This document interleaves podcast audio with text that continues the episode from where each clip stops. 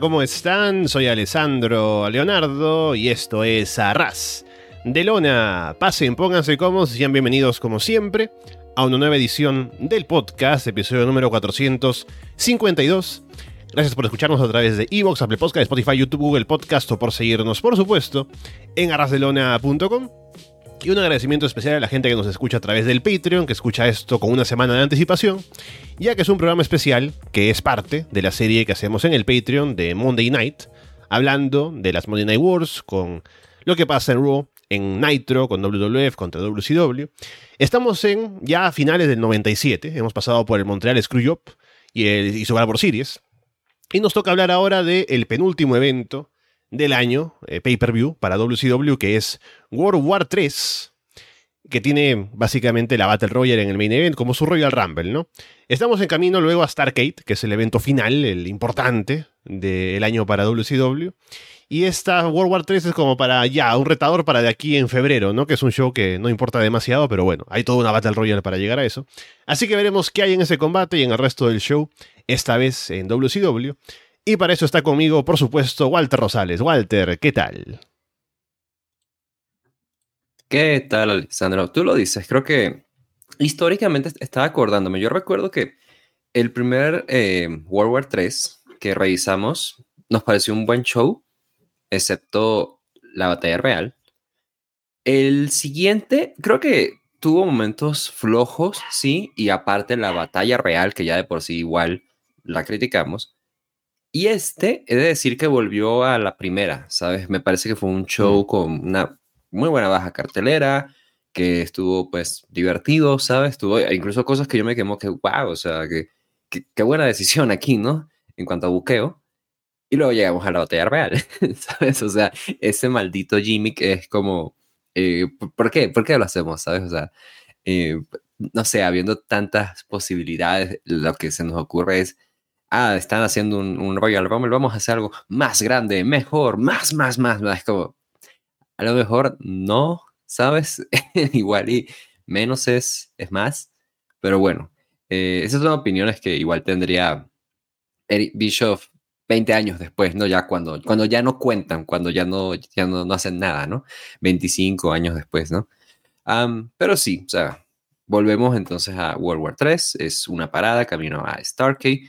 Eh, si es el road a WrestleMania, este sería algo así como The Path to Starcade, ¿no? Eh, estamos haciendo ese, ese camino, ese trayecto hacia el gran show, que es el que realmente nos están vendiendo, pero por mientras, vaya, igual, ya digo, hay alguna cosa interesante allí, entonces, pues hablemos de eso, obviamente, y hay que agradecerles a ustedes que están en el Patreon de Arbas de Lona, están en el Patreon, lo cual significa que también están vinculadamente a aquí, mi corazón.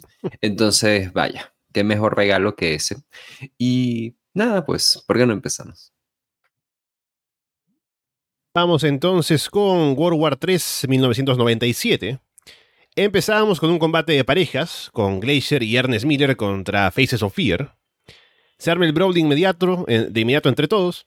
Glacier y Miller se combinan al inicio y toman el control.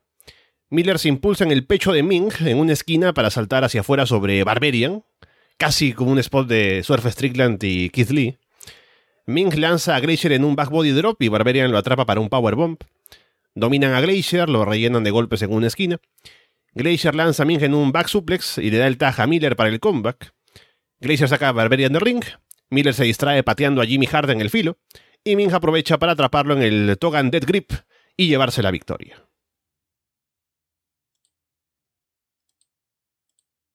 Sabes que justamente eh, la comparativa que teníamos de este combate era el combate que habían tenido Fear contra Wrath y Mortis, que em, aquí me pareció un poquito más, un poquito un escalón más abajo, ¿sabes? Este, este combate creo que es un combate que aún así estuvo entretenido. Mi problema es que al inicio, pues definitivamente se perdió como mucho brawl sin sentido, ¿sabes? Ese brawl que, que va a nada. Creo que The Cat, Ernest Miller, estuvo algo perdido, pero he de rescatar en que los Faces of Fear son buenísimos. Y, o sea, yo soy muy fan de los Faces of Fear y me parece una injusticia que no se habla demasiado, es vergonzoso. Escucha esto. Los Faces of Fear nunca fueron campeones mundiales de parejas, ni en WWF ni en WCW, porque en WWF estaban como Haku y The Barbarian, están con Bobby Heenan, no fueron campeones de parejas. Y acá tampoco, o sea, no, me, me fastidia porque claramente son unos tipos que quieres tener como campeones heel para luego pues coronar a tus Rockers, para coronar a tus Steiners, sabes lo que tú quieras. Em, y en, yo eh, vi en el combate, yo percibí al menos que el público estaba encantado con las cosas que estaban haciendo ellos. Hay un spot que hacen con Glacier, que ya lo habían hecho, perdonen, em, que habían hecho con eh, Chris Jericho eh, hace un tiempo, en un combate que tuvieron contra Chris Jericho y Eddie Guerrero, que era esta, la catapulta, ¿no? Que lo lanzan y lo atrapa a Barbarian en, posición de Powerbomb y le hace la Powerbomb. Eh, lo hacen con Glacier y se vio muy bien. Creo que eso habla bien precisamente de, de Glacier, ¿no? Como, como worker. Y es una victoria que creo definitivamente les hacía falta, necesitaban. Creo que los Faces of Fear, no sé si esté muy asegurado porque ya ven que Starkey, pues a veces les importa, a veces no, pero claramente son los retadores a los títulos de pareja, ¿no? O sea, luego de esta seguida de victorias, lo fuerte que se han visto, claramente deberían de retar a los títulos de pareja, ¿no? Sobre todo, sobre todo siendo que hay unos campeones babyfaces, como son los Steiners, ¿no? pero sí, creo que como opener estuvo bien, me pareció un poquito escalón por debajo al combate ese que tuvieron eh, Faces of Free contra Mortis y Wrath. Eh, Ernest algo perdido, pero vaya, yo creo que en general fue un combate que estuvo bien, estuvo entretenido, era la mejor opción para opener en mi opinión. Eh, no teníamos por qué empezar con, una, con un combate fuerte, siendo que está un poco condicionada la cartelera por tener la World War 3 en el main event. Y vaya, yo, yo lo disfruté. Yo apoyo demasiado a los Faces of Fear. No, no te puedo explicar lo mucho que me gustan estos tipos. Eh, y vaya, creo que hicieron un excelente trabajo.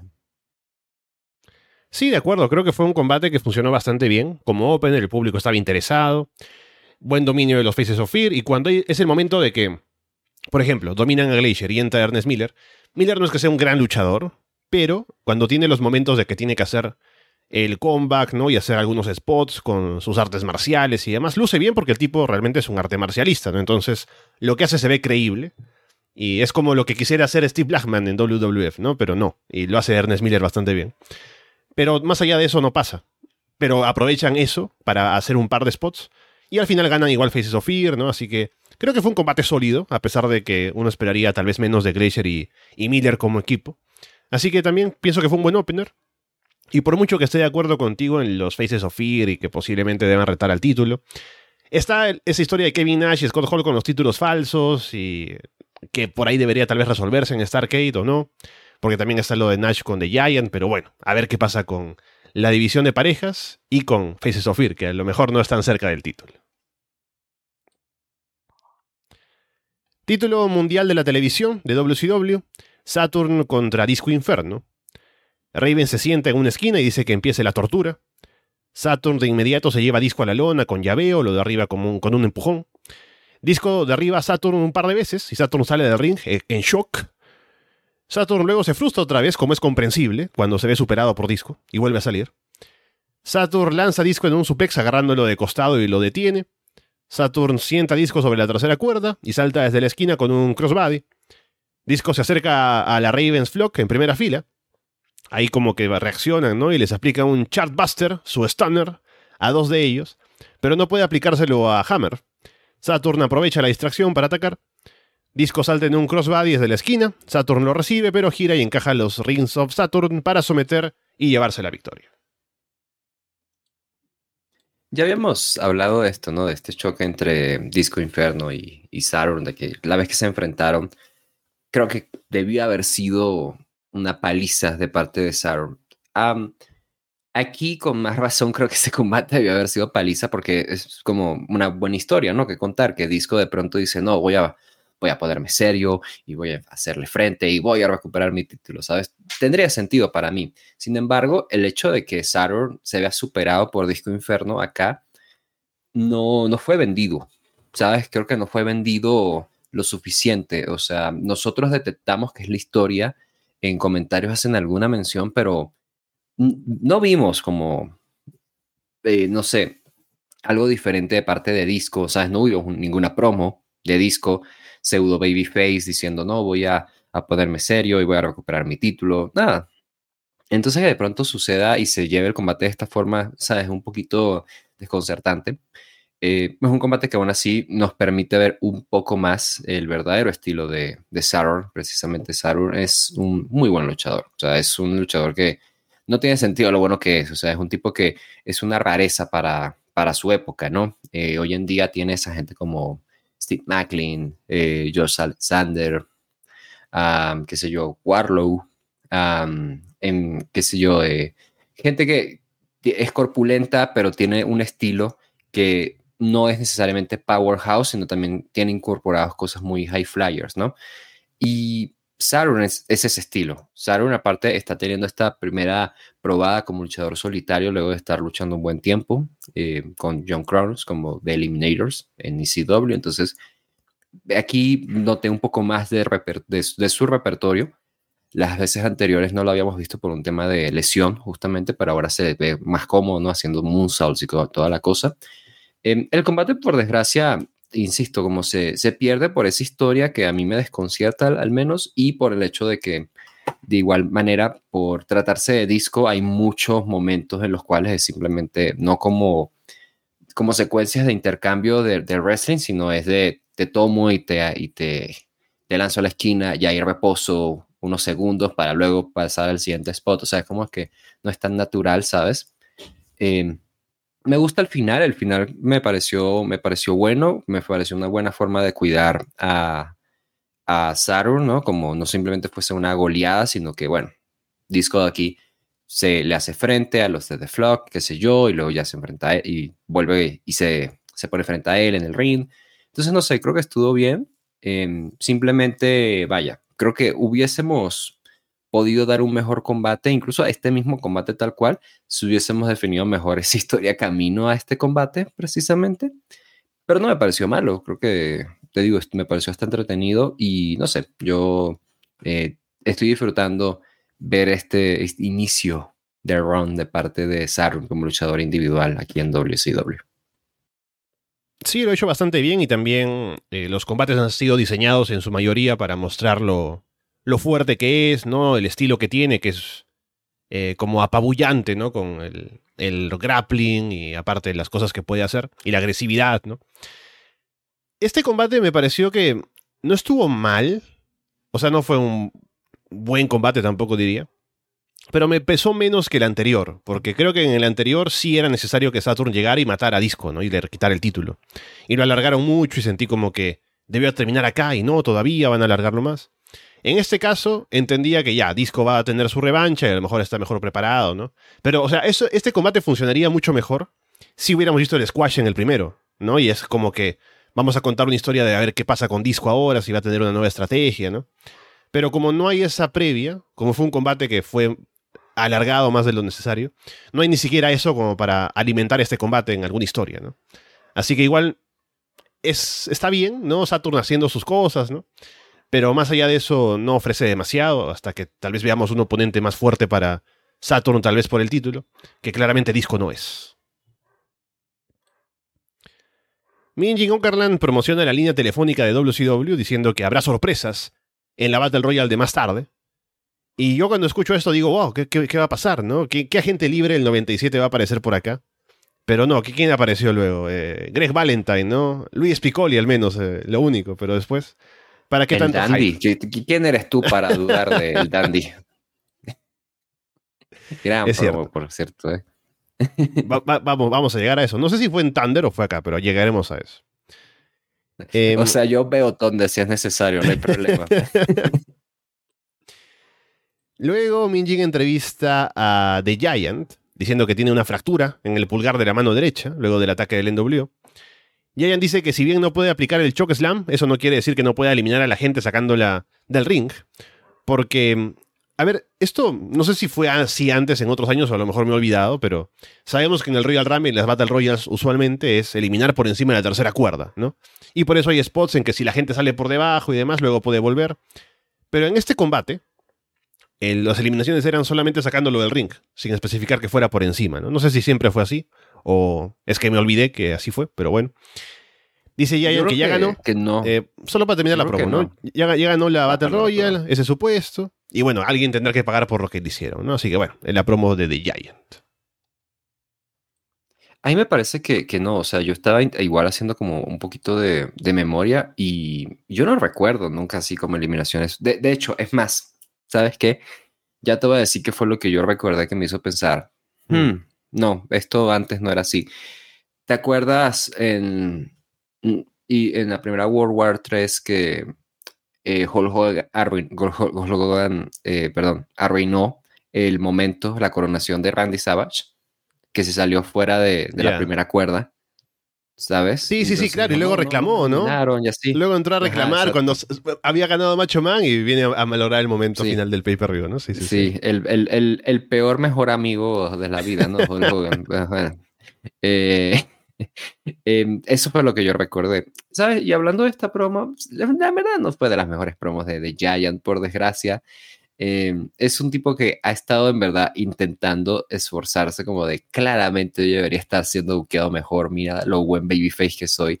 Y le han defraudado mucho, honestamente, o sea, eh, a él y a nosotros, ¿no? Porque yo particularmente pienso que el tipo lo ha estado haciendo bien, pero aquí fue una promo bastante, bastante sosa, muy floja de su parte, ¿sabes? Creo yo.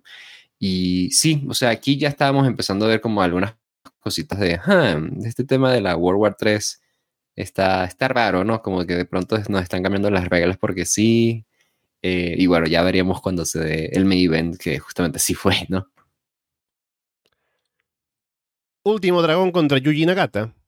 En la presentación mencionan que si Último gana el combate, tendrá 5 minutos a solas con Sony Ono. Nagata intenta llevar a Último a la lona, pero Último bloquea con su agilidad. Ono patea a Último afuera del ring. Último lo levanta como para un suplex o un brainbuster o algo, pero Nagata interviene. Último tiene la ventaja, pero Nagata lo detiene con un back suplex y toma el control.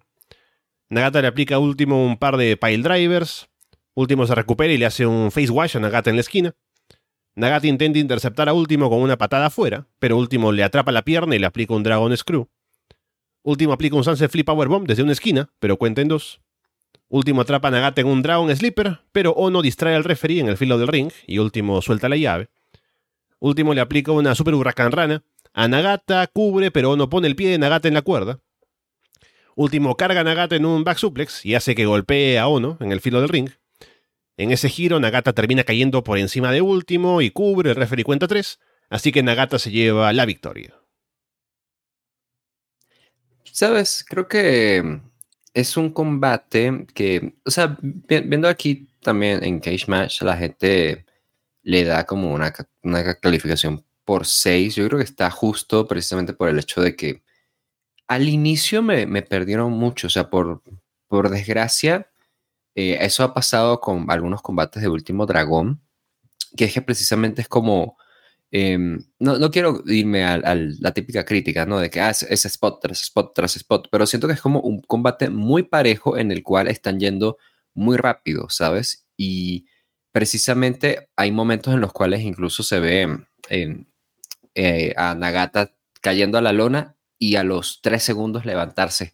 ¿Sabes? Y hay apenas algo ahí de, de. No sé si fue a propósito, precisamente como de hay que aprovechar el tiempo que tenemos y saquemos esto, o qué exactamente, pero sí sentí como que al inicio no estaba así tan, tan bien coordinado en el en sentido de que no me estaba enganchando porque era nada más una serie de movimientos. Yo de eso creo que la cosa mejora y el público se mete bastante. Último Dragón es alguien que, hablando de personas a las cuales WCW ha defraudado, Último Dragón venía de tener una racha muy buena, estaba siendo campeón de la televisión, le cambiaron su nombre, lo corrigieron y todos así como, ah, por fin, qué, qué bueno, le cambiaron su nombre, le están pronunciando su nombre bien además. Y mira, la gente está over, la gente lo apoya, la gente lo quiere. oye, vamos para encima con Último Dragón, ¿no? Y de pronto le quitan el título y lo ponen en esta realidad, la cual pierde. O sea, quiero, a mí me gustaría pensar que en Stark iba a ser algo así, ¿no? Qué, sé yo, o sea, bueno, no, otra vez Nagata Último Dragón, pero si Último pierde, eh, se retira y no puede pelear contra Sonion, ¿no? Y luego le hace su patada a Sonion y todos felices, ¿no?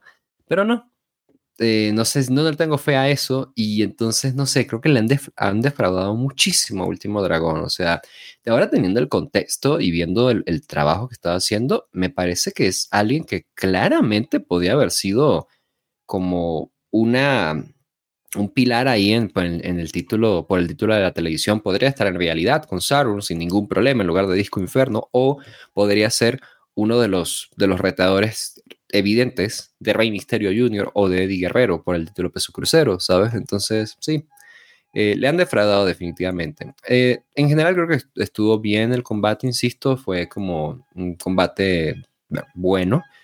Eh, el final sí me molestó bastante, creo que fue un final como muy flojo, muy, ¿sabes? Muy malo y mató un poquito al público porque logra haber algo de contacto físico con Sony y la gente se alegra porque, ah, patieron a Sony no sabes el momento, y conteo de tres, en, medio del público celebrando por el spot anterior, ¿sabes? Eh, creo que mataron al público allí. Y sí, qué decirte, eh, le han fallado a Último Dragón, definitivamente. Todos los que hemos estado siguiendo Monday Night sabemos que ha sido así y me apena mucho porque el tipo claramente, a pesar de que no debería, ha demostrado que está haciendo unos buenos combates, ¿sabes? Claro, aparte no solamente eso que es lo que se espera de Último Dragón por lo bueno que es, sino que se ha puesto over, la gente ya lo conoce, reacciona con él siempre en sus combates, o en la mayoría. Y sí, lo encasillan en cosas que no están de, repente a la altura del over que está, ¿no? El combate igual es cierto que tarda en enganchar a la gente. Me imagino que es una combinación entre el hecho de que tienen poco tiempo, a lo mejor, y quieren sacarle el mayor provecho posible, por eso van muy rápido al inicio. Y también, o sea, un combate así se lo podrían permitir, no sé, en, Japón, si la gente conoce bien tanto a Último como a Nagata. Pero como no tanto, en este caso en WCW, y no se ha hecho una rivalidad tan potente más allá de los combates en el ring y algún comentario diciendo que, ah, sí, que eh, o no trajo a Nagata para ir en contra de Último Dragón, ¿no? Pero poco más. Es por eso que a lo mejor la gente no engancha tanto, ¿no? Y hasta por momentos veía como que estaban viendo la rampa, ¿no? Como que quién va a aparecer alguien del NWO, ¿no? Pero eh, al final el público se engancha con la acción, que lo saben llevar muy bien, y Nagata también mete al público como Gil y apoyando a Último. Pero sí, al final fue flojito con lo que hicieron, con ese giro, ¿no? Pero bueno, a ver si la historia continúa, porque justamente estaban hablando de que Último tenía que ir a, a matar a Soniono y no lo consiguió porque no le ganó a Nagata, así que todavía está esa barrera y tendría que resolverse, en teoría. Así que veremos si hay otro combate entre los dos, que han sido buenos, los combates entre ellos obviamente, pero a ver si hay uno que es como que nos deja más satisfechos luego de verlo. Título mundial de parejas de WCW, los Steiners contra Steven Regal y Dave Taylor, que les ponen los nombres así, no les llaman los eh, Blue, Bloods como eran antes. Scott lanza a Taylor en un gran Butterfly Suplex. Regal está frustrado afuera y quiere pelear con Ted DiBiase, pero Taylor lo detiene. Regal derriba a Rick con un uppercut y se pone a lucir su musculatura. Taylor salta en un momento, pero Rick lo atrapa en el aire para aplicarle un power slam. Regal golpea a Scott desde afuera y los Hills toman el control, dominan a Scott. Scott lanza a Regal en un belly to belly suplex y le da el taja a Rick para el comeback. Scott lanza a Taylor en un back body drop y lo hace caer sobre Regal. Rematan a Regal con el Steiner Bulldog y se llevan la victoria. Yo disfruté mucho esta, esta lucha. Mira, aquí viendo, creo que, exacto, como que se mantiene en esa misma línea eh, de pensamiento yo con, con los críticos de, Cage Match. Eh, es un combate que está bastante bien. El, el, público estuvo metido y creo que un aspecto negativo muy evidente es cómo se ve y cómo está teniendo sus combates Steven Regal. Sabes, por desgracia, Steven Regal sabemos para esta época eh, es alguien que está abusando de drogas, entonces su rendimiento se había afectado. De hecho, aquí se le ve un poco más, em, un poquito más fuera de forma que, que meses anteriores que lo hemos visto, ¿no? Pero sigue siendo Steven Regal y el tipo está haciendo unas buenas combinaciones y está trabajando bien con todo y las limitaciones físicas que tenía, digamos, eh, junto con Dave Taylor en contra de los Steiners. O sea, cuando yo vi este combate, la verdad es que me emocioné mucho porque eh, los Blue Blocks, habíamos dicho, no, habían tenido una victoria sobre Harlem Heat que nos tomó por sorpresa, como que, ah, mira, bueno, ok, pero como no hay anuncio ni nada para este pay-per-view, pues no, sabes, o sea, podíamos decir, ah, pues sí, nos van a retar, no van a retar, quién sabe, ¿no? Vamos a ver. Entonces me alegró mucho ver este combate cuando pasó.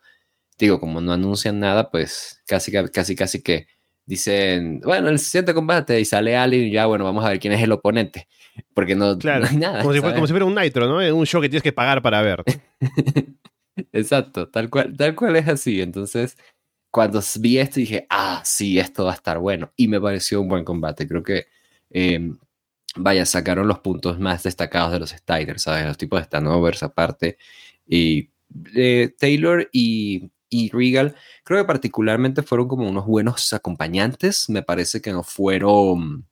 Eh, una pareja que aquí destacara por algún spot, o sea, no recuerdo como algo en particular que ellos hayan hecho, pero fueron un excelente acompañante para los Steiners precisamente, que fueron más quienes destacaron el combate por las cosas que ellos hacían.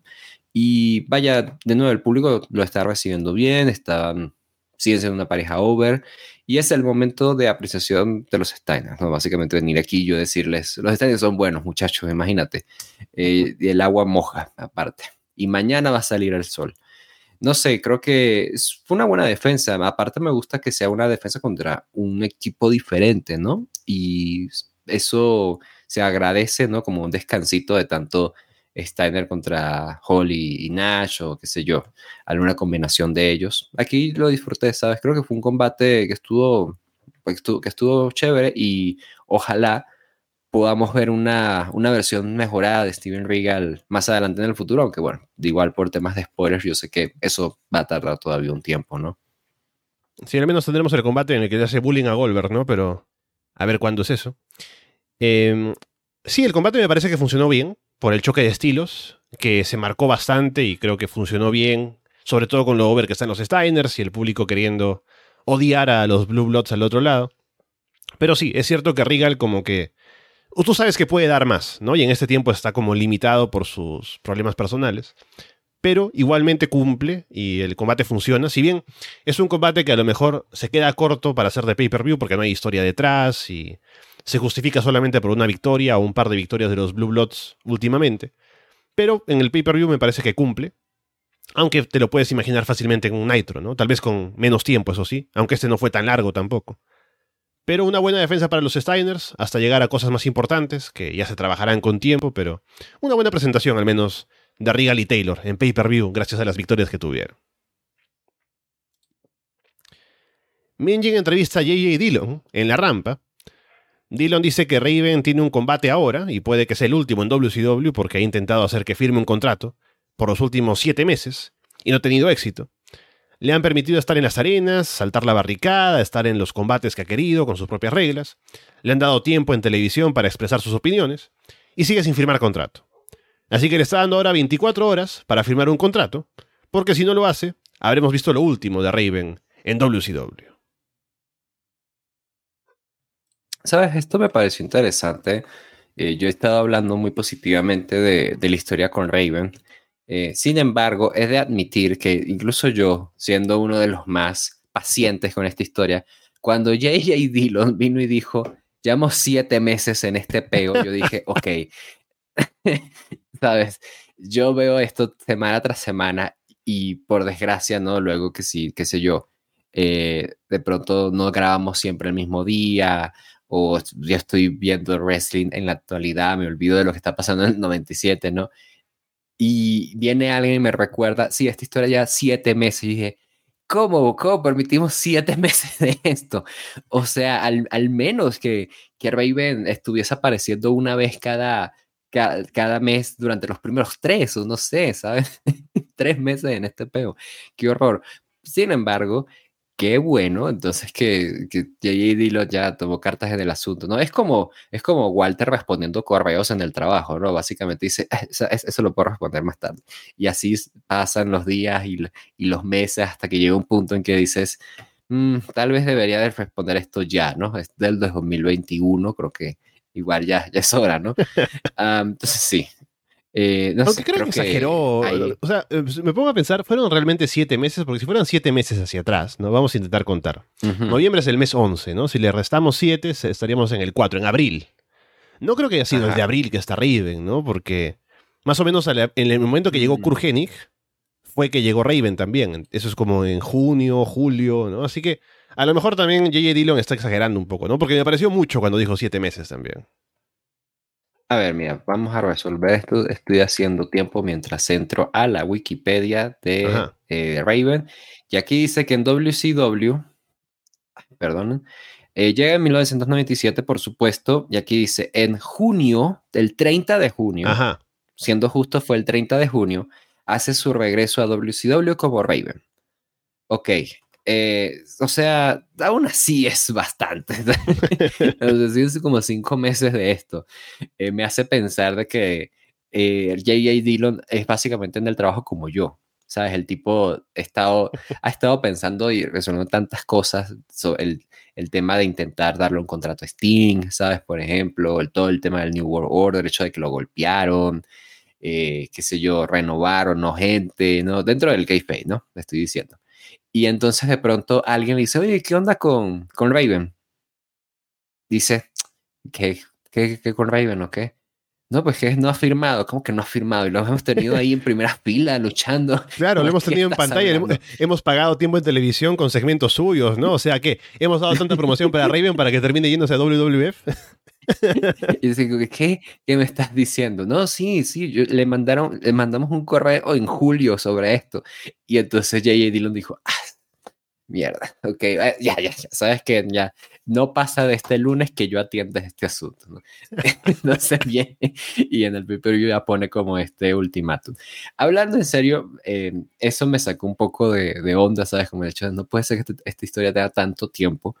Eh, pero me gusta que haya un ultimátum, ¿sabes? Fue como, me, gusta porque a veces WCW tiene esto de que nosotros estamos como, ok, esta historia va y va y va, pero ¿qué, qué, qué? O sea, simplemente la están haciendo, pero ¿cuál va a ser el payoff? Y de pronto vienen y te lanzan estos segmentos de, ajá, ¿sabes? Recordamos como J.J. Dillon anunció, ¿no? Eh, el Sting contra Hogan ya fue así que nos tomó a ti y a mí de sorpresa. Fue como, wow, no, no esperaba que, que, hubiese una continuidad de pronto, ¿no? Así como que de pronto los tipos pararon y dijeron, vamos a ponernos serios. Eh, me gusta, ¿sabes? Esa, esa idea de que, la, de que la próxima semana en Monday Night, en, el, en nuestro caso mañana en Nitro para ellos, vamos a tener respuesta al respecto, al menos un, algo, ¿no? Un cambio en esta historia y, y sí, me agradó, simplemente me sacó bastante eh, el hecho de que hiciera retrospectiva y pensara, ah, Dios mío, tenemos tanto tiempo con esto, imagínate. Eh, pero muy bien, muy bien JJ Dillon, ¿no? Haciendo, haciéndose cargo del trabajo que debería haber hecho desde hace meses. Sí, más allá de lo absurdo de todo, hace que la figura de Raven sea diferente al resto de luchadores de WCW. Eh, en general, ¿no? No solamente por su presentación con The Flock, ¿no? Y la primera fila y, lo que hace él en el ring y sus gestos y todo, y sus videos eh, a mitad del show, sino también por el hecho de que no quiere firmar contrato, ¿no? Así que todo creo que alimenta la figura de Raven y está bien, a fin de cuentas. Ya luego que no se aproveche tanto, es otra cosa, ¿no? Pero tú ves a Raven, por ejemplo, en el combate que viene ahora y lo ves como alguien que puede estar compitiendo por cosas importantes incluso, ¿no? Pero a ver qué pasa con Raven a partir de que firme contrato. Pero el combate que tenemos acá es Raven contra Scotty Riggs. Riggs viene todavía con el parche en el ojo. Kidman toma un micrófono antes del combate. Dice que Riggs ya sabe cómo es esto. O es sin descalificación o no hay pelea. Riggs se lanza en un pescado sobre Raven, Kidman y Saturn afuera, así que básicamente acepta las condiciones. Riggs golpea a Raven por ringside, domina en el ring, Raven hace caer a Riggs de cara sobre una esquina y lo detiene. Le pasan una silla a Raven desde afuera para que golpee a Riggs. Riggs hace caer a Raven de cara sobre la silla armada, así el mismo spot que, le lastimó el ojo. Riggs hace que Raven agarre la silla y le aplica una dropkick con la silla en la cara. Riggs le aplica un bulldog a Raven sobre la silla armada también. Raven se baja de un suplex y le aplica un DDT a Riggs. En lugar de cubrir, Raven toma un micrófono Dice que no quería lastimar a Riggs y le pregunta por qué no se unió a él. Dice que siente su dolor, le aplica otro DDT. Dice que esto le duele más a él de lo que le duele a Riggs y le grita que por qué no lo escucha. Dice otra vez que siente su dolor y le aplica otro DDT. Riggs no responde, el referee le cuenta 10, así que la victoria se la lleva a Raven por knockout o knockout técnico, lo que sea. Raven y The Flock al final se llevan a Riggs con ellos. Bueno, este combate, por desgracia, Em, si bien brilla en cuanto a historia, porque hace un excelente trabajo poniendo muy over a Raven, porque el tipo se muestra casi como un final boss, ¿viste? O sea, eh, me, siempre he pensado esto, este, este tema de que, por ejemplo, personajes como el de Raven o personajes como el de eh, Bray Wyatt, ¿no? Que son tipos que se rodean de otros, ellos deberían ser como el final boss, precisamente, ¿no? Deberían ser el más peligroso de su grupo, ¿no? Y no estar valiéndose de otros.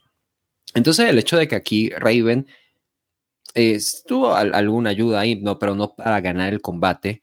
El hecho de que Raven gane de forma tan categórica este combate, así como sin esfuerzo, digámoslo, aunque sabemos que no es así, hace que sea muy fuerte, ¿sabes? Eso me agrada mucho, porque creo que así es como debería de, ser tratado Raven. En plan, es alguien que sí puede ser ayudado para ganar combates, pero es alguien que en general se le debería de ver ganando combates, ¿sabes? Que él sea el fuerte del grupo que quienes lo siguen es porque están siguiéndolo porque el tipo es alguien que se ha ganado eso, ¿no? En lugar de, de cuestionar, de, no sé, imagínate, como solía ser antes, ¿no? Bray Wyatt de pronto con Braun Strowman, ¿no? Entonces uno diría, bueno, ¿por qué Braun Strowman no simplemente hace lo que le dé la gana, ¿no? O sea, ¿qué, qué tiene especial Bray Wyatt? Em, pero bueno, me estoy desviando. Me, me agrada mucho el final por eso mismo y por desgracia el combate en cuanto a acción no destaca mucho porque pues creo que siendo muy, siendo, siendo muy eh, suave, digamos, en mi crítica con Scotty Riggs, creo que es un luchador que no, no veo, ¿cómo decirte?, un estilo muy claro de él. Eh, es, un, es el tipo de luchador que, ¿sabes? Se ve como, por ejemplo, como un Brad Armstrong, pero de pronto te saca unos spots ahí que no hace que el público reaccione de ninguna manera, como es correr a las cuerdas y lanzarse en una plancha, eh, ahí en medio del reino. O sea, eh, no, es, no tiene un estilo emocionante, no tiene carisma, ¿sabes? Eh, encuentro yo. Entonces lo pones en este combate y yo veo que el tipo es un buen atleta, sin embargo no me está ofreciendo mucho más. Entonces por eso no, no termino de conectar con, con Scotty Riggs.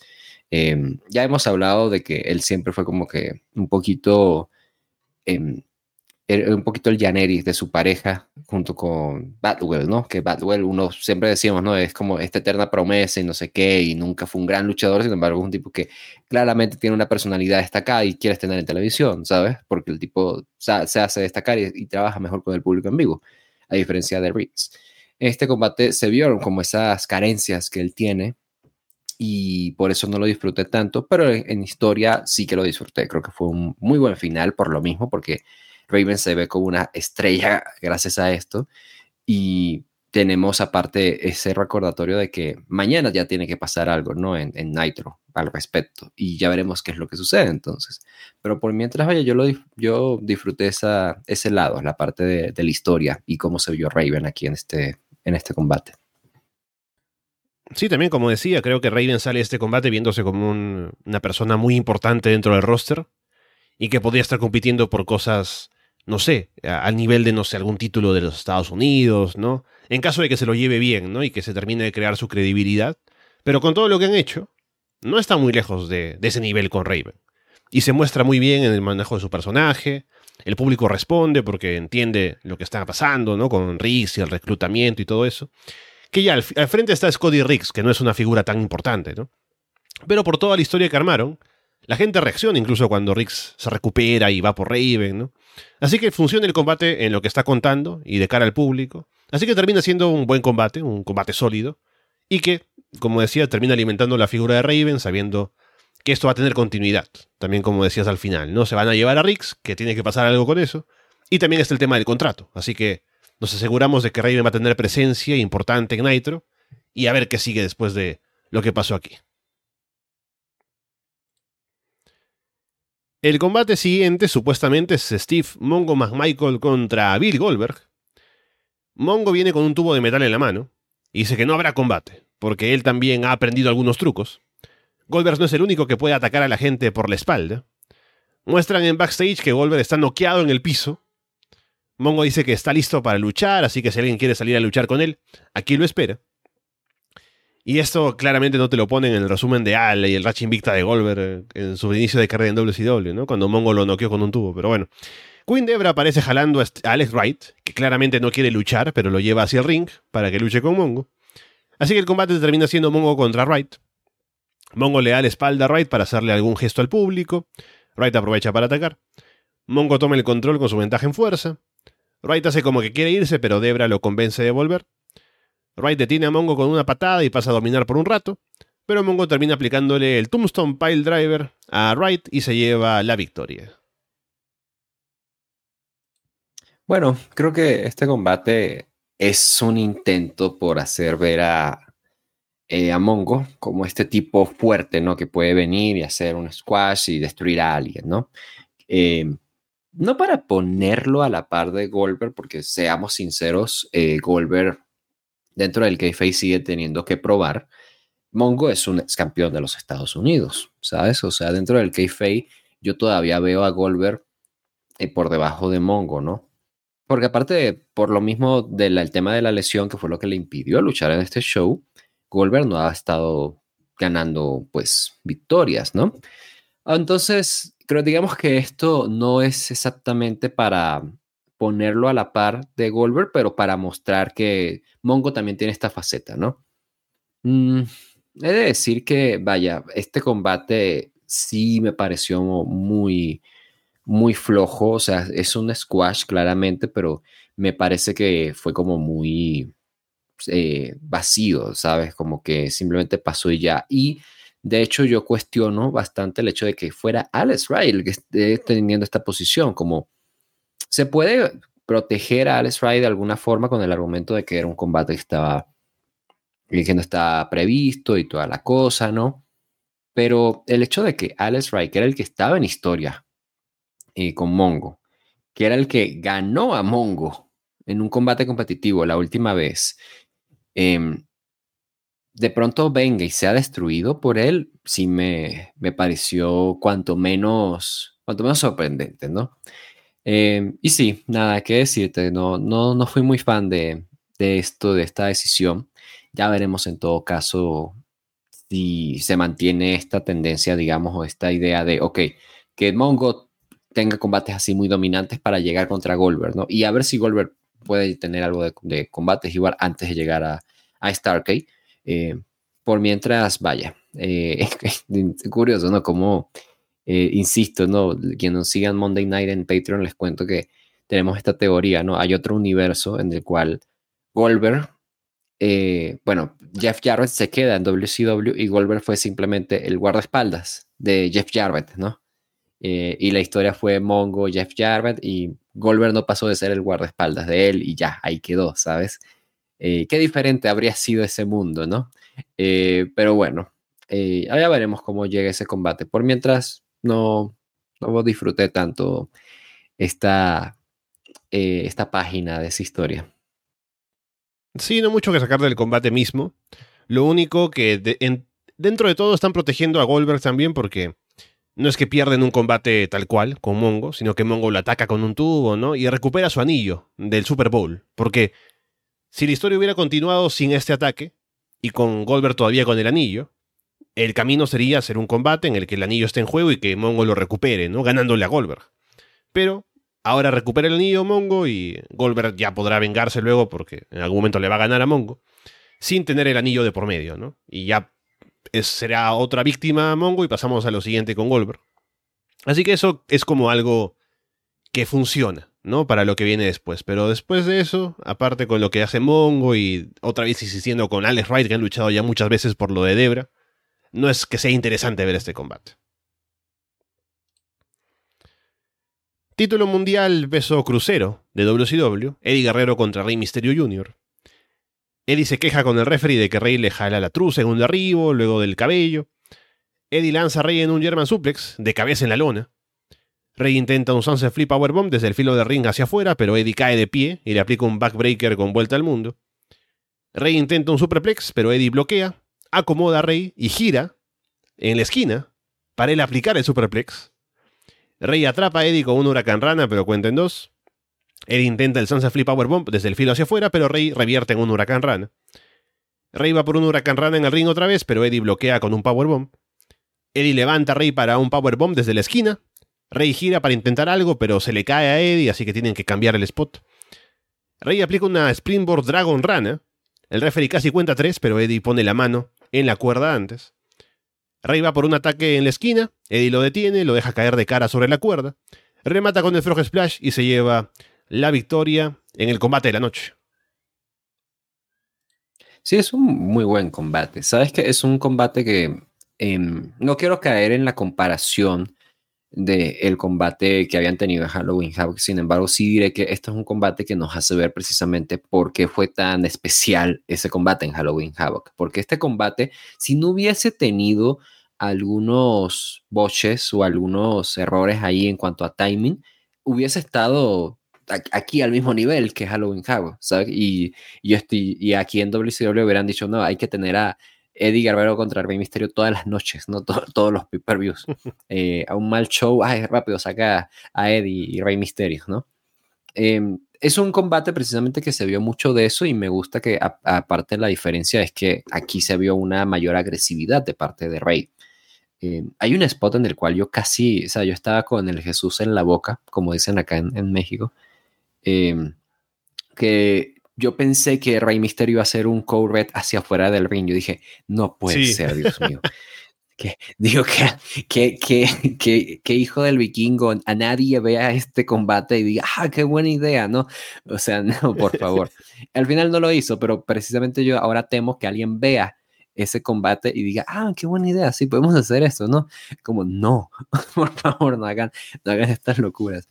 Eh, pero sí, me gustó precisamente por ver esa agresividad de parte de Rey. El, el look que tiene Rey aquí es fantástico, eh, por cierto. Este es de los mejores looks que tiene él. Se le ve en forma, el, el pantalón este apretado, no el holgado que luego usaría en WWE, la máscara con un diseño bonito. Eh, no sé, creo que en general fue una buena continuación de, la, de los combates que habían tenido, precisamente porque fue algo distinto. Simplemente, pues vaya, creo que sufrió por estos errores, pero no tiene nada de malo, sigue siendo el mejor combate de la noche. Eddie se vio fantástico, Eddie creo que hizo un buen trabajo y Rey Misterio eh, me apena porque, sabes, creo que yo no, no tengo, ¿cómo decirte? No, no me preocupa tanto que Rey pierda, sin embargo, me empieza a generar ya esa preocupación, sí, porque no veo una historia con él, ¿sabes? Ha sido simplemente el tipo que va, a retar a Eddie Guerrero y, ya. Y eso es lo que han hecho con, con Rey Misterio todo este tiempo. Entonces que de pronto venga y vuelva a perder contra Eddie me hace pensar, bueno, pues ahora qué, qué es lo que sigue para él. Probablemente, pues nada, ¿sabes? Probablemente no lo pongan a hacer nada. Entonces, tengo por ello. Eh, pero concentrándonos en esto, creo que fue un excelente combate. Creo que pues, fue algo muy bueno, te digo. Creo que se destacó por, por por lo distinto que resultó. Y nada, creo que al menos nos promete que podemos tener todavía a Eddie con esta faceta buena, este personaje, esta interpretación eh, tan, tan efectiva que ha tenido últimamente por un, por un rato más como campeón. Sí, es un gran combate. Eh, es inmediato verlos a ellos uno frente al otro y eh, la química está ahí, ¿no? Como se lanzan el uno a atacar al otro y saben cómo responder y cómo pasar al siguiente spot. Hay un par de momentos, como mencionaba en el resumen y decías también, en el que hay un par de fallos porque, claro, al conocerse también y haber trabajado un tremendo combate el mes anterior, tienen alguna intención de hacer algo un poco más ambicioso, ¿no? Y entonces ahí como que pasa algo que no sale como ellos hubieran querido y como que el público desconecta un poco, casi por la parte final. Pero aún así es un tremendo combate.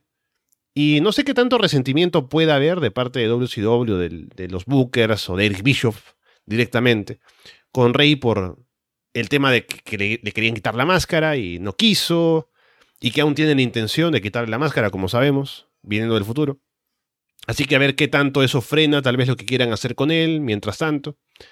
Pero bueno, al menos está siempre para dar buenos combates y estará Eddie Guerrero también eh, como campeón todavía. Y a ver si el tema de Malenko regresa también para que tengamos eso, pero creo que es siempre un gusto verlos a ellos enfrentados entre sí o no, pero alegran bastante lo que son los shows de WCW siempre. Video hype para el Hollywood Hogan contra Sting de Stargate. Luego tenemos otro buen combate del show, título de los Estados Unidos, peso pesado de WCW. Combate sin descalificación. Kurt Hennig contra Ric Flair. Hennig trae una silla para el combate. Sale del ring quemando tiempo, se distrae discutiendo con los fans. Y Flair aprovecha para ir ahí y atacar. Se van a pelear entre el público. Hennig saca ventaja. Ahorca a Flair con un cable. Flair salta de la tercera cuerda para golpear a Hennig en la barricada afuera y luego vende que se lastima la pierna izquierda. Hennig lanza a Flair en un back body drop en ringside. Hennig trabaja la pierna lastimada de Flair y toma el control. Flair se levanta y ataca la pierna izquierda de Hennig también. Intercambian chops al pecho, pasan de un ring a otro. Flair agarra la silla que había traído Hennig, la arma en el ring y hace que Hennig caiga de entrepierna encima del espaldar. La pierna de Hennig además queda atrapada en el medio de la silla, y Flair le da un par de patadas ahí para lastimarlo. Flair le golpea la pierna a Hennig con otra silla, agarra el título de los Estados Unidos y se lo tira al costado a Hennig. Flair aplica la Figure 4, Hennig parece que se rinde, pero agarra el cinturón que había traído Flair y golpea primero la pierna, luego en la cabeza, para noquear a Flair. Hennig cubre y se lleva la victoria.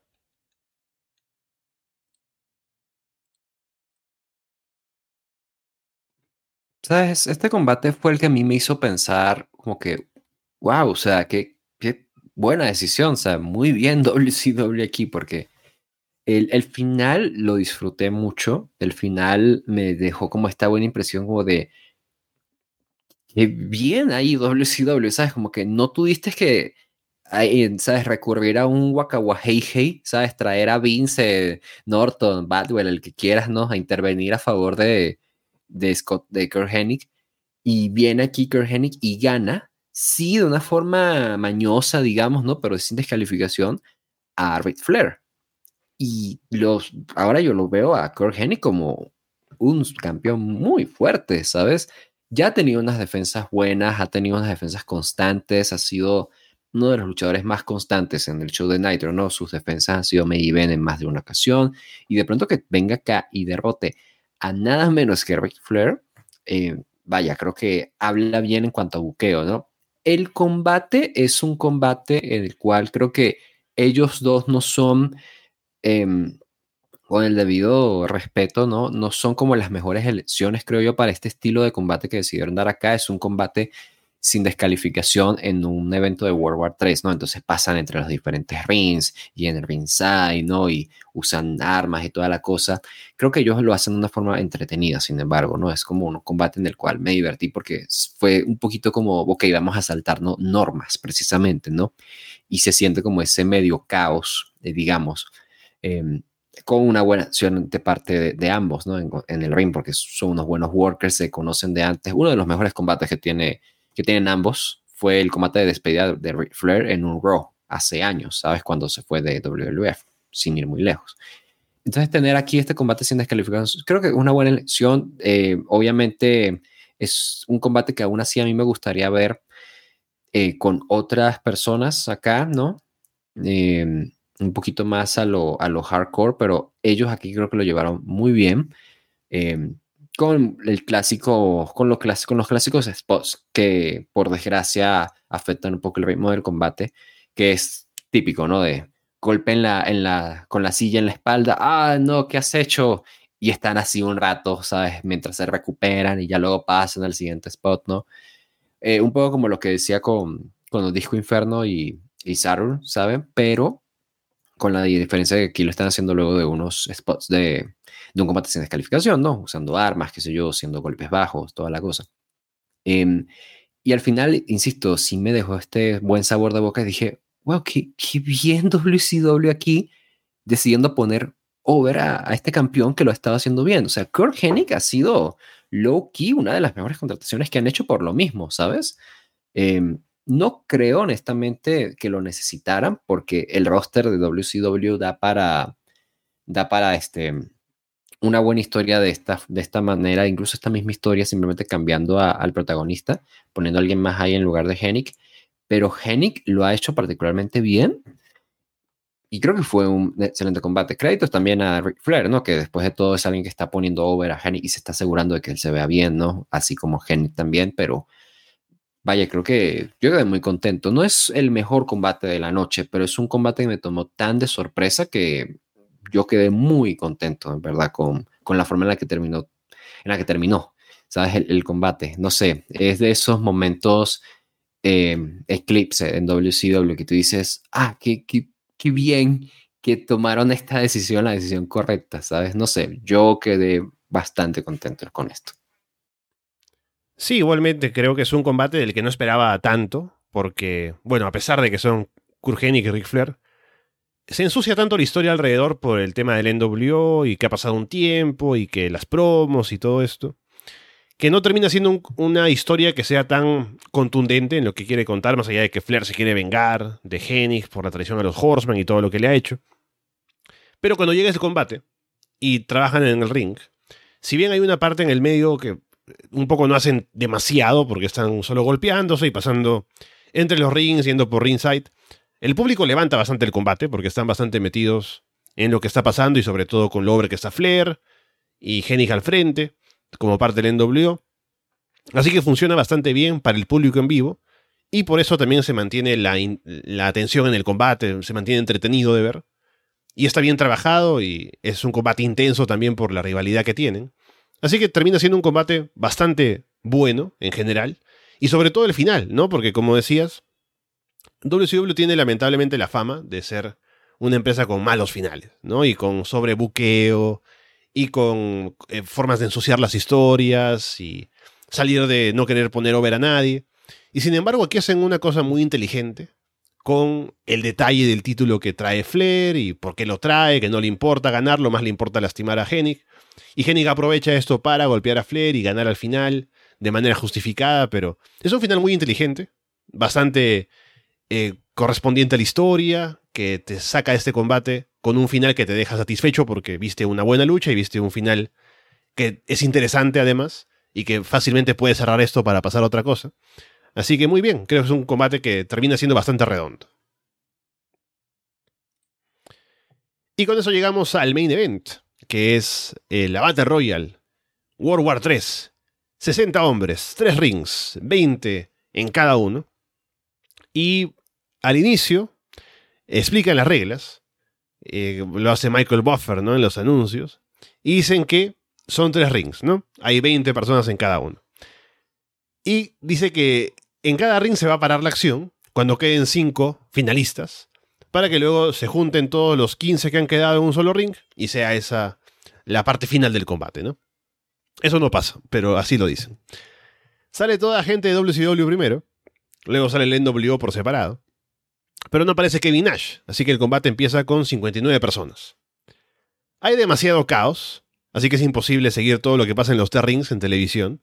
Además no hacen el gimmick como en otros años que era tres mesas de comentaristas para comentar los combates, sino que solamente están Tony Giovanni, está Bobby Heenan y está Mike Tenay viendo el monitor. ¿no? O sea, es como que estemos tú y yo, Walter, viendo la network y queriendo comentar lo que pasa. No es imposible, porque los tres rings y la cámara se mueve por aquí y por allá.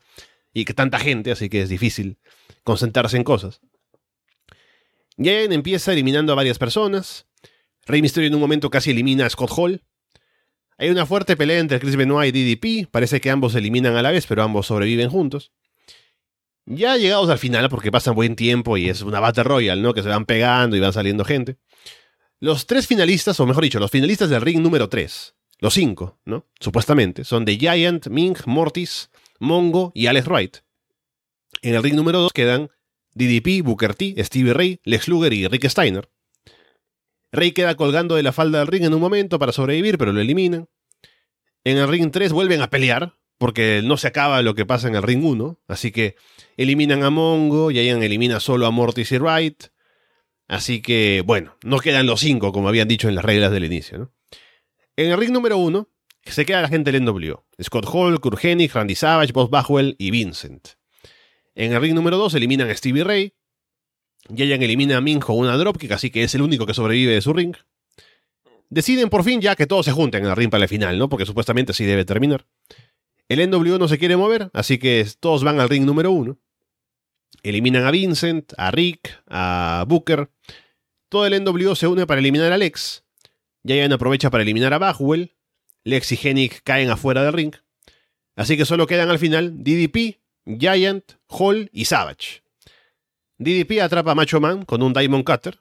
Lo quiere sacar del ring, pero Giant dice que no, porque quiere aplicarle un chokeslam. Así que le aplica el chokeslam y ahí sí lo eliminan, ¿no? Porque lo pueden empujar por debajo de las cuerdas y vale la eliminación. Hall escapa a otro ring, apunta a la entrada, ¿no? Porque, bueno, está él solo contra Yayani y DDP. Y apunta a la entrada. Suena la música del NWO y todo el mundo espera que salga Kevin Nash, pero no. Luego hay un corte y luego deberían poner en la network la música doblada de, de Hulk Hogan, ¿no? Pero no la ponen. Ponen otra vez la de NWO, así que es como que hay que esperar a que Tony Giovanni diga, oh, esa es la música de Hollywood Hogan, ¿no? Y sale Hogan. Así que eh, sale a ring, ¿no? A pesar de que es el campeón mundial, sale a la World War 3. La gente pide Sting. Hogan le aplica un body slam a Giant y el NWO toma el control. Sting de pronto baja del techo y se mete al ring. Hogan sale corriendo, en algún momento eliminan a DDP, que no se ve en cámara, o al menos yo no lo vi. Sting, que claramente no es Sting, porque es muy grande y eh, entra al ring por encima de la tercera cuerda, ¿no? Golpea a Giant con el bate para eliminarlo. Hall es quien se queda en el ring y encara a Sting, pero el supuesto Sting se quita la máscara y resulta ser Kevin Nash. Así que todo el NWO vuelve al ring para celebrar, le levantan los brazos a Hall, que es el que terminó como ganador. Meten a DDP al ring, Hogan le aplica un Diamond Cutter, ¿no? Y bueno, ahí está, el NWO termina celebrando la World War 3. Yo estaba, estaba pensando esto, ¿sabes? Eh, justamente es la tercera vez que veo una, eh, bueno, contigo, ¿no? Es la tercera vez que veo una World War 3. y sí, es tercera vez, ¿verdad? Sí, yo creo que sí. Sí. Y estaba pensando, ¿hay alguna forma de hacer esto bien? Porque a, a lo largo de los años hemos intentado como encontrar alternativas al, al Royal Rumble, ¿no? El Royal Rumble eh, fue una excelente idea de parte de, Pat Patterson, ¿sabes? Es como, es, una cosa que está organizada, es una cosa que tienes, es una cosa que se presta para que tú puedas producir ese combate de la forma que tú quieras, significa algo, ¿sabes? O sea, el ganador se lleva algo realmente y le han dado diferentes formas a lo largo de los años hasta que se convierte en lo que es, es hoy en día. Entonces estaba pensando como que, bueno, ¿cuál sería la forma interesante, ¿no? De hacer una contraparte de, del Royal Rumble. Y o sea, hemos tenido algunos ejemplos. Eh, ¿Te acuerdas de la Aztec Warfare? Ajá. Ese funcionó bastante bien. Era muy buena. Sí, era, era chévere también. Yo recuerdo que a mí me gustaba este Jimmy que algunas empresas usaron, que era una batalla real así con tiempos de entrada y todo, pero las eliminaciones eran de diferentes maneras. Era Mm. Por, eh, ah, bueno, hoy en día, ¿sabes quién lo hace? La Battle Riot de MLW. Em, eh, a mí no me gusta la Battle Riot de, MLW, pero es como ellos la hacen, pero creo que la estipulación está bastante bien. y yo estaba pensando igual, una alternativa a esto es, ¿por qué WCW igual no se le ocurrió como años después y por un buen tiempo ha estado haciendo IWRG? en México. Y WRG eh, no, tiene un tema de, batalla real, tiene un tema de batalla real, sí, de que es por eliminación, por eliminación de conteo de tres, que es el rey del ring. Eh, eh, pero ellos tienen algo que se llama también la guerra del Golfo, que es un evento que hacen que básicamente son tres luchas de jaula. Y en las dos primeras hay varias personas dentro de la jaula y se tienen que, tienen que escapar de la jaula porque el último que quede dentro va a tener que apostar su caballero, su máscara. Y la tercera lucha es entre los dos perdedores de, de, esas dos primeras luchas. Yo digo, bueno, igual la World War 3 podría funcionar algo así como hacer, pues, dos batallas reales o tres batallas reales, si quieres, ¿no? Para mantenerlo de tres a lo largo del show. ¿Sabes? Inicias el show con eso, inicias el show, imagínate un combate rápido en el cual The Giant elimina a todos, ¿sabes? y luego en el siguiente combate Scott Hall gana su batalla real con trampa, qué sé yo, algo así, o sea, eso yo creo que podría estar eh, más o menos justificado eh, y puedes vender la idea de que, ah, mira, no, pero viene de tener una batalla real y, y, ahora se va a tener un combate mano a mano, y vendes eso, ¿no? No sé, o sea, eh, pensando en alternativas, hay definitivamente formas. Y es que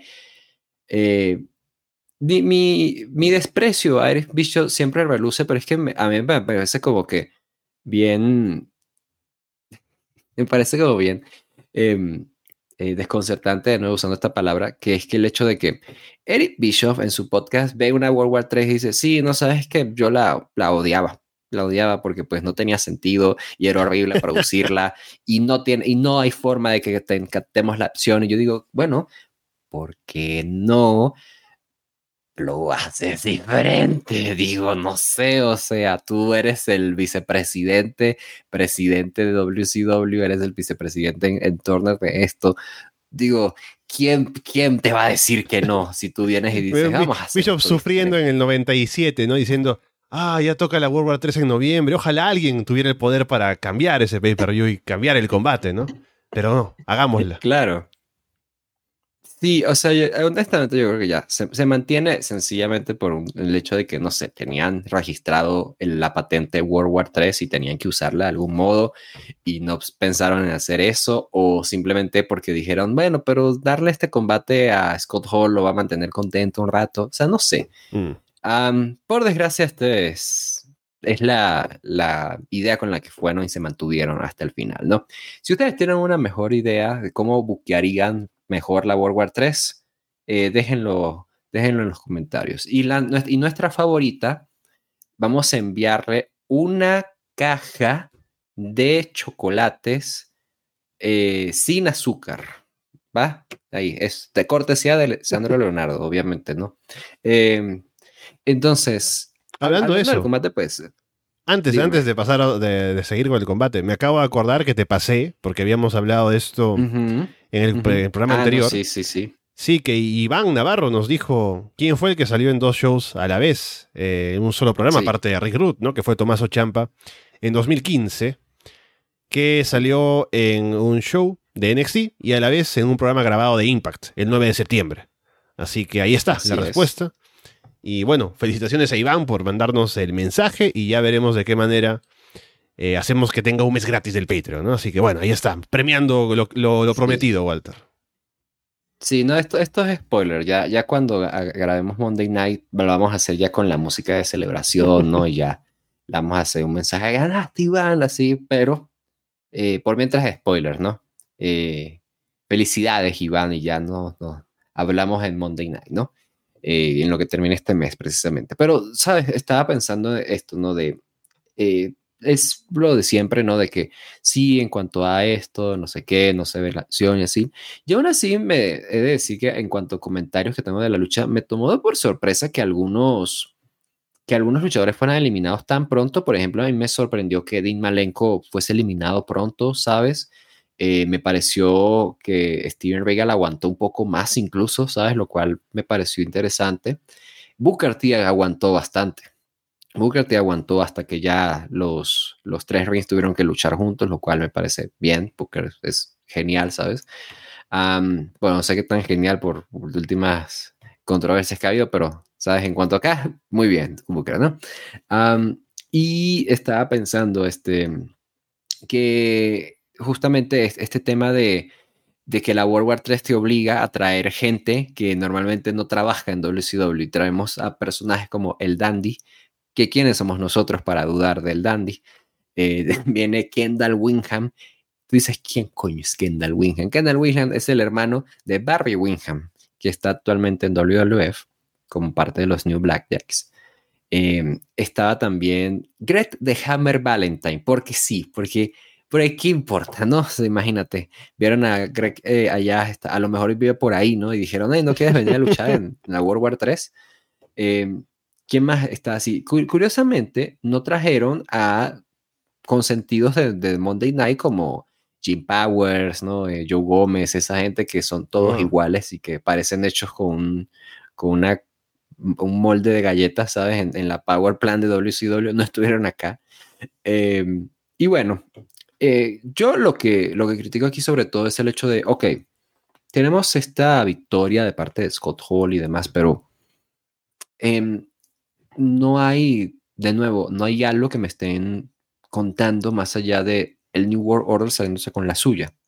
Que bien por Kevin Nash, Scott Hall, se la pasan bien, cobran millones y nada más tienen que presentarse a hacer esto, ¿no? Pero no, o sea, no tengo fe en que va a haber algo así de, ok, Skull Hall va a retar a, al ganador de Sting y Hogan, ¿sabes? No tengo fe de que hagan eso y eso, honestamente, si bien tú decías al inicio del programa de que es bastante cuestionable, ¿no? De hecho, esto de que se me hace una World War 3 para un retador en un pay-per-view ahí X, yo pienso, bueno, esto igual se, se presta para, para algo, ¿no? O sea, eh, el hecho de que el ganador aquí, debería, el hecho de que el ganador de acá pueda retar que si en febrero o algo, es como, ¿sabes? Una promesa de, ah, ok, pues mira, ese tipo es alguien que puede pues crecer camino a ese show, como es el caso de, sin, sin ser necesariamente un equivalente a, WrestleMania, ¿no? De que, ah, va a ser como este gran show, sino es alguien que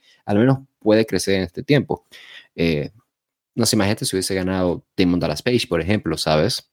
Y tú dices, ah, pues Damon Dallas Page va a retar, nunca había retado antes, o al menos en pay-per-view, quiero decir, ah, pues mira, está muy bien.